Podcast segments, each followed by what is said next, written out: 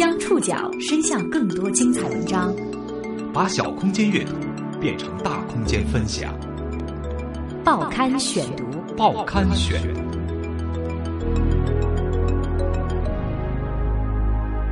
把小空间阅读变成大空间分享，欢迎各位收听今天的报刊选读，我是宋宇。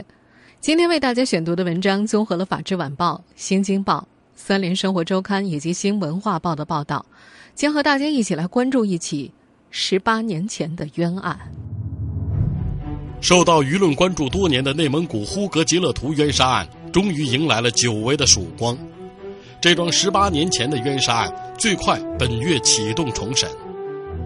一九九六年，年仅十八岁的呼格吉勒图施救遭奸杀的女子，却被认定为凶手。从凶案发生到执行死刑，呼格吉勒图只有六十二天为清白抗争。八年前，系列命案凶犯的认罪供述，曾让这桩冤案进入媒体视野。家人和媒体也屡次呼吁重审，却一直没有结果。我没有多大的要求，就是。还给我儿子清白，还给我们个公正。是什么导致了冤杀案久拖未决？如今又因何突然有了转机？是冤案都要平反，这样的话，然后人民才能相信我们是法治国家。报刊选读，今天为您讲述十八年前的冤案。十月三十号，来自内蒙古政法委、公安厅和高院的消息称，四九杀人案。最快本月启动重审程序。消息传来，六十二岁的呼和浩特市第一毛纺厂退休工人尚爱云喜不自禁。自从儿子呼格吉勒图死之后，这位目不识丁的母亲是要为儿子讨还清白。从二零零六年开始，他踏上了上访路。这么多年来，如同上班一样，辗转于各级公检法机关，试图一点一点推动案件翻转。十八年前的一九九六年，呼和浩特市毛纺厂发生了一起奸杀案，在证据明显不充分的情况之下，当时年仅十八岁的呼格吉勒图作为凶手，被司法机关定罪枪决。但是九年之后的二零零五年，赵志红落网了。他交代了自己犯的十起强奸案，其中第一起就是毛纺厂奸杀案。呼格吉勒图被枪决多年之后真凶回归，曾在当年引爆了舆论公愤。但是在内蒙古司法机关承诺做出调查之后，事件似乎进入了死胡同。所谓的真凶赵志红一直未被执行死刑，呼格吉勒图的亲属不断上访，至今已经九年，司法机关仍然没有明确的交代。十八年前，十八岁的小伙子呼格吉勒图是如何被冤杀的？让我们一起回到一九九六年的呼和浩特。这一年正值全国第二次严打。报刊选读继续播出十八年前的冤案。一九九六年四月，一桩发生在呼和浩特赛罕区山丹小区某公厕的奸杀案，震惊了整个城市。女厕里的女尸是在一九九六年四月九号晚上被发现的。报案人是呼和浩特卷烟厂的两名男性工人，呼格吉勒图和严峰。他们两人在一九九五年三月同一天进卷烟厂，因为年岁相当，经常在一起玩。一年多下来，关系处得非常好。呼格吉勒图被执行死刑之后，当年报案的具体情况只剩下严峰一个人的叙述。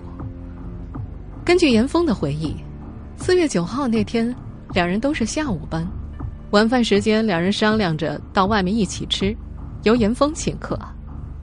胡格吉勒图和严峰那天是最后一波去吃饭的，大约是在晚上八点左右。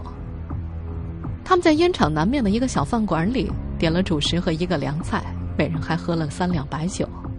严峰记得吃晚饭大约是晚上九点。两个人一起返回烟厂，快走到大门口的时候，严峰让胡格吉勒图到对面的小店买两块泡泡糖。上班时间不能喝酒，得去去酒味儿。而他自己则径直回了车间。吃完饭回来的路上，我说让他去买上两块泡泡糖，然后我就进车间了。大约过了十几分钟，胡歌吉乐图回来给了严峰一块泡泡糖，回了自己的机车。可是过了一两分钟之后，胡歌吉乐图又过来找严峰，让他一起出去一趟，说出事儿了。严峰追问什么事儿，他也不说。然后我挺着急，然后我就跟着出去了。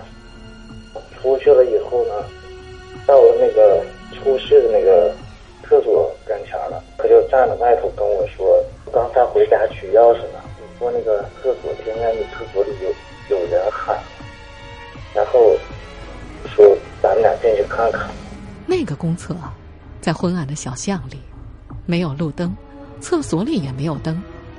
严峰觉得进女厕不合适，起先拒绝了。但是胡格吉勒图坚持要进去。两个人在路边迟疑的时候，两个老太太进了厕所。有两个老太太，也正好也是进去上厕所，然后两个人进去了，我们俩就在外头。大约过了一两分钟，两个老太太就出来朝南走了，没有听到呼喊和尖叫。严峰因此觉得厕所里肯定没有出事儿。可是，胡格吉勒图还是坚持表示里面出事儿了，要进去。哎，他说不行，非要进去看。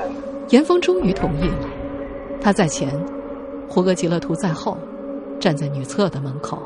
就在那个门口拿打火机点了一下，然后看见有个女的吧，半裸的下身，厕所跟厕所不是有那个矮墙吗？就在那个上面躺，看不见上面，是能看见裸露的下身。我们俩吓得就是转身就跑。看到这样的场景，两个人转身就跑。跑出小巷之后，胡歌吉勒图去报案。严峰劝阻他不要多事，但是因为胡格吉勒图的坚持，两个人还是到巷口不远处的治安岗亭报案。胡格吉勒图拉着警察去看现场，而严峰则回了烟厂。山丹小区的老住户申凤兰，就是严峰和胡格吉勒图一起看见的两个老太太之一。当天晚上，他和邻居一起去上厕所。划火柴取亮的时候，发现厕所里有个女子的姿势很奇怪，不知是死是活。两人非常害怕的离开了。申凤兰先回家确认自己的女儿平安之后，两人才赶去岗亭的。他们在岗亭里看到了胡格吉勒图，然后就来了许多警察。严峰回到车间之后，跟车间主任说了报案的事。在当天晚上的十点多钟，警察到车间把严峰带走。用一辆车把他和呼格吉勒图一起送到了新城区分局。他们俩被分开询问口供，但是相隔的房间并不远。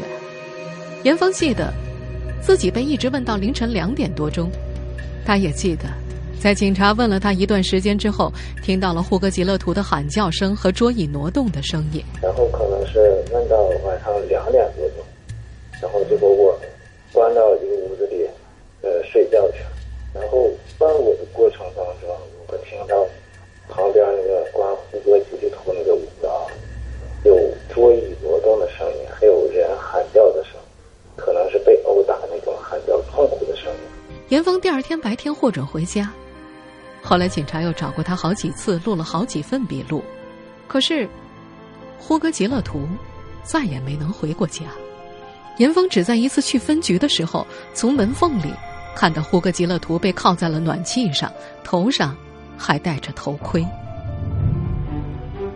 报案的小伙子成了嫌疑人，检方以流氓罪和故意杀人罪两项罪名对呼格吉勒图提起公诉。更不可思议的是，结案速度，从凶案发生到执行死刑，只用了六十二天。报刊选读继续播出十八年前的冤案。当时。检方提交的证据包括证人证言、公安机关刑事科学技术鉴定书、物证检验报告、尸体检验报告以及现场勘查笔录。检方根据这些证据推测案情。他们认为，四月九号晚上二十点四十分许，有窥视女厕所欲望和前史的胡格吉勒图，酒后到第一毛纺厂宿舍院公厕外窥厕之后，进入女厕所。对二十五岁的杨焕之采取了捂嘴、扼颈等暴力手段，将他摁在便坑的隔墙上，掀开衣裤进行流氓猥亵。听到外面有动静之后逃离作案现场，而杨焕之因为被扼颈窒息，当场死亡。窥视欲，成了呼格吉勒图的作案动机。而检方的依据，是他和严峰的聊天当中曾经流露出过某些对于性的想法。按照检方的逻辑，呼格吉勒图在和严峰分开的十几分钟里，内心起了邪念，到距离卷烟厂五分钟左右路程的女厕所实施犯罪，然后回到车间。再执意拉着严峰到女厕所去发现尸体，然后又执意报案，直到自己被锁定为疑犯。这起奸杀案的一审开庭是一九九六年五月二十三号。父亲李三仁和母亲尚爱云记得很清楚。那天，庭审的时间并不长，检方宣读公诉意见，律师张帝起初为呼格吉勒图做的是无罪辩护。最后却以他认罪态度好、是少数民族、年轻为由，在法庭上作出求情陈述。短暂的休庭合议之后，法官当庭宣判，以故意杀人罪判处呼格吉勒图死刑，就宣布了死刑。你儿子有为自己进行辩护吗？没有，就是他们问啥他说啥。儿子为什么没有在法庭上为自己喊冤，说人不是他杀的？没有啊，那阵已经把他整成个真是半死了吧？真的，真的，他你们不知道，干干这些事情的时候，拉串儿已经皮包骨头熟的。这一年的六月五号，内蒙古高院二审裁定维持原判，而这也意味着终审死刑核准裁定。杀人、抢劫、强奸等严重暴力犯罪的死刑核准权。是自一九八三年严打开始，从最高人民法院下放至各县高院的手中。一九八三年，鉴于当时恶劣的治安形势，国内开展了第一次严打，对各类刑事犯罪进行了从严、从重、从快的打击处理。严打的一大特征在于加快处理速度，公检法之间的相互配合、相互制约变成了配合优先、制约为辅。而在一九九六年到一九九七年。二零零零年到二零零一年，全国又先后进行了第二次与第三次严打。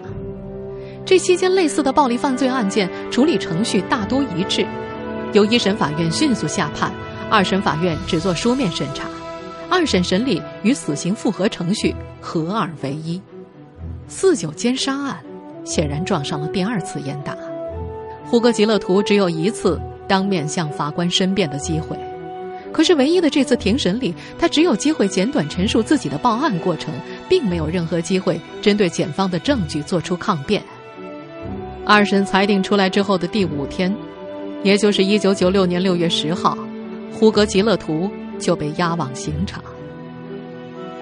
从案发到执行死刑只隔了六十二天，这个速度无论怎么衡量都快得惊人，尤其是和二零零七年一月一号。最高人民法院正式收回死刑复核权之后相比，以一起普通故意杀人案为例，一审法院作出死刑判决之后，若当事人上诉，二审审判必须开庭，高级法院法官将赶至看守所所在地法院进行二审开庭，二审开庭维持原判之后，所有的卷宗将报送至最高人民法院，最高人民法院组成合议庭，对全案事实认定。适用法律的情况再次进行审查。与此同时，最高人民法院的法官也将从北京赶到被告人的羁押地，就关键事实问题再次进行讯问，直至确信没有疑点为止。这样下来，一名死刑犯从一审宣判到最终执行，最快也需要半年的时间。可是，呼格吉勒图没能赶上死刑复核程序的逐步完善。算上他，一九九六年六月十号那天，共有五个人被执行了死刑。除了庭审之外，李三仁和尚爱云只在这天远远瞥了儿子最后一眼。那天的太阳烈得耀眼，夫妻俩的心也像被灼烧空了。呼格吉勒图的死刑也宣告一九九六年呼和浩特四九命案的结束。九年之后的二零零五年，如果不是系列命案凶犯赵志红的认罪供述，除了呼格吉勒图背负羞耻和屈辱的家人，没有人会记起这桩旧案。报刊选读继续播出十八年前的冤案。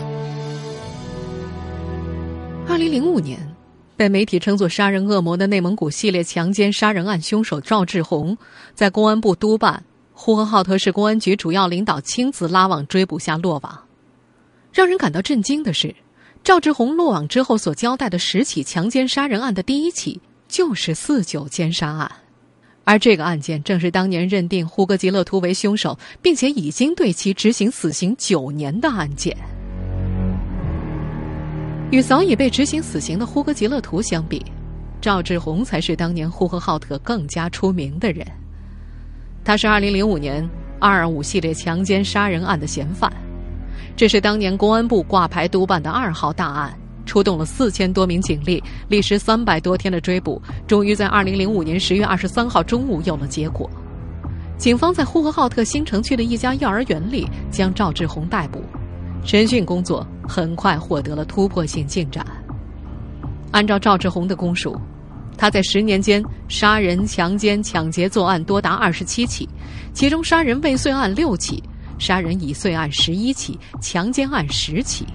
根据当年的侦查人员杨凤山的说法，二十七起案件当中，大部分为积案。赵志红所选择的作案对象均为女性，以实施性侵害为目的，而且作案手段相似。势如破竹的进展，却在赵志红供述的首案的认定上遇到了大麻烦。时间跨越太长，赵志红记不清楚第一次作案的具体日期，但是他记得是在一九九六年。在呼和浩特赛罕区的一个公厕，将一名女性强奸杀害。公厕在临近呼和浩特卷烟厂的平房宿舍区里。把这些信息拼凑起来，专案组惊诧地发现，赵志红所说的只可能是早已告破的1996年的四九奸杀案。更让专案组惊诧的是，随后的现场指认，赵志红在没有任何提示的情况之下，带着警察们找到了准确的作案地点。要知道，当年的公厕早已不复存在。如果不是前一天进行了预先复勘，连警察们都难以确认，而赵志红却清楚地指认了出来。在后来的几次供述当中，赵志红对案情都有更加详细的描述。他甚至说出了诸如厕所方位、内部结构、被害人的身高、年龄、当时恶警杀死被害人的方式、尸体摆放的位置等其他的作案细节。赵志红对案件表述的准确程度，远远超过了1996年就已经被执行枪决的呼格吉勒图。他还在看守所对见到过他的那些记者说：“他是因为对性的渴望走上了歧路，而这桩命案就是他成为坏人的开始。”在羁押期间，赵志红借来看管民警的笔，向检察机关写了一封偿命申请。他在这封信中称。一九九六年四月，发生在呼市某家属院公厕的杀人案，不知何故，公安机关在庭审时只字未提。因此案确实是他自己所为，本着自己做事自己负责的态度，积极配合政府彻查自己的罪行，向贵院申请派专人重新落实彻查此案，还死者以公道，还冤者以清白。他还表示要让自己没有遗憾地面对自己生命的结局。这件案子经过媒体报道之后，时任最高法院院长肖扬批示，原本押赴刑场执行死刑的赵志红被枪下留人。二零零六年九月，内蒙古公安厅、高院、自治区检察院等组成了复核专家组，但是复核程序却陷入了漫长的原地踏步。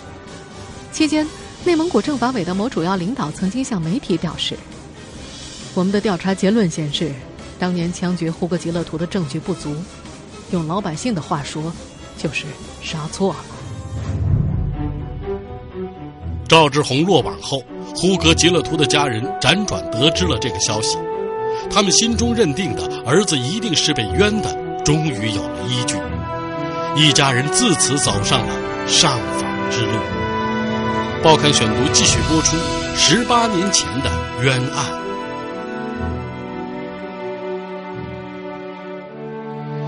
获知赵志红交代了奸杀案的消息，呼呼格吉勒图的父母压抑了十年的悲痛，终于有了可以抬起头来表达的出口。指指点点的难免的。前家我俩走过，后脚人家就说他们家的老二被，那执行了死刑了。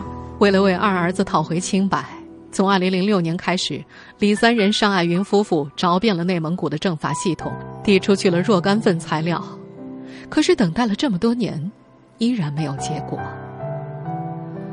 他们成了内蒙古高院接访处的常客，憋得难受的时候，也到北京上访过。这个路太走的艰难了，不是一般的艰难，真的。上访我白天黑夜夜夜白天夜黑夜的，我数着这个日子往过过，就坐在那儿，总有一天，明天会有奇迹发生，快快把我这事情给我解决。不过，这对本分的夫妇。并没有因为屡挫屡败的上访变得激烈和偏执。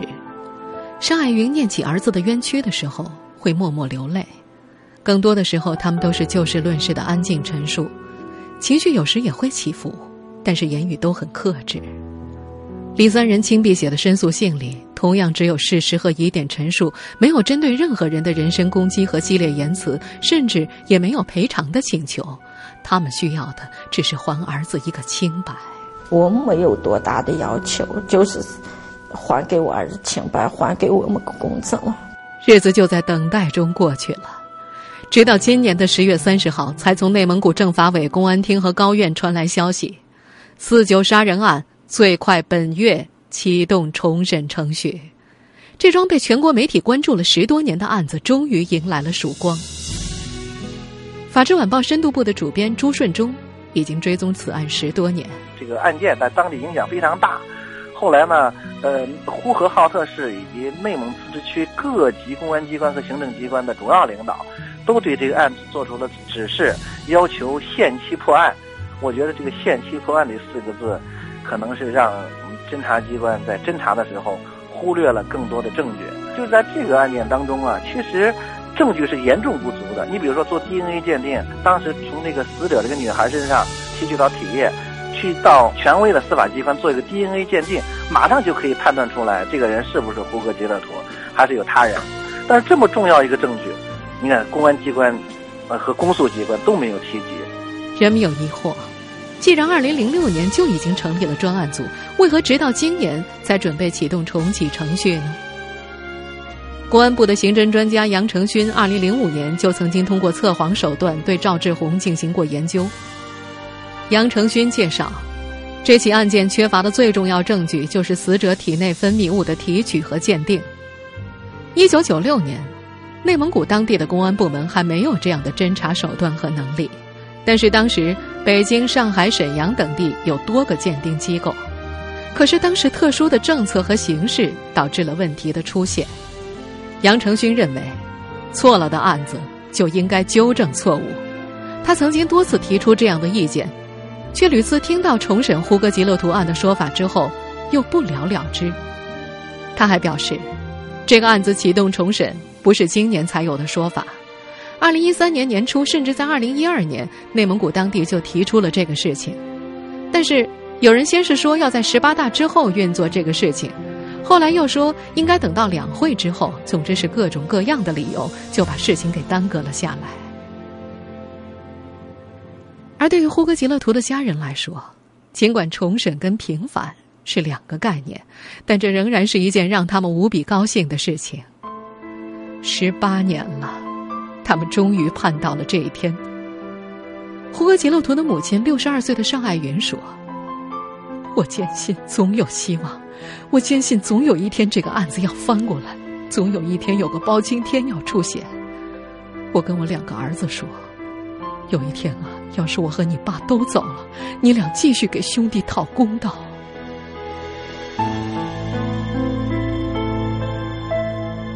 听众朋友，以上您收听的是《报刊选读》，十八年前的冤案，我是宋宇，感谢各位的收听。今天节目内容综合了《法制晚报》《新京报》《三联生活周刊》和《新文化报》的报道。我们下次节目时间再见。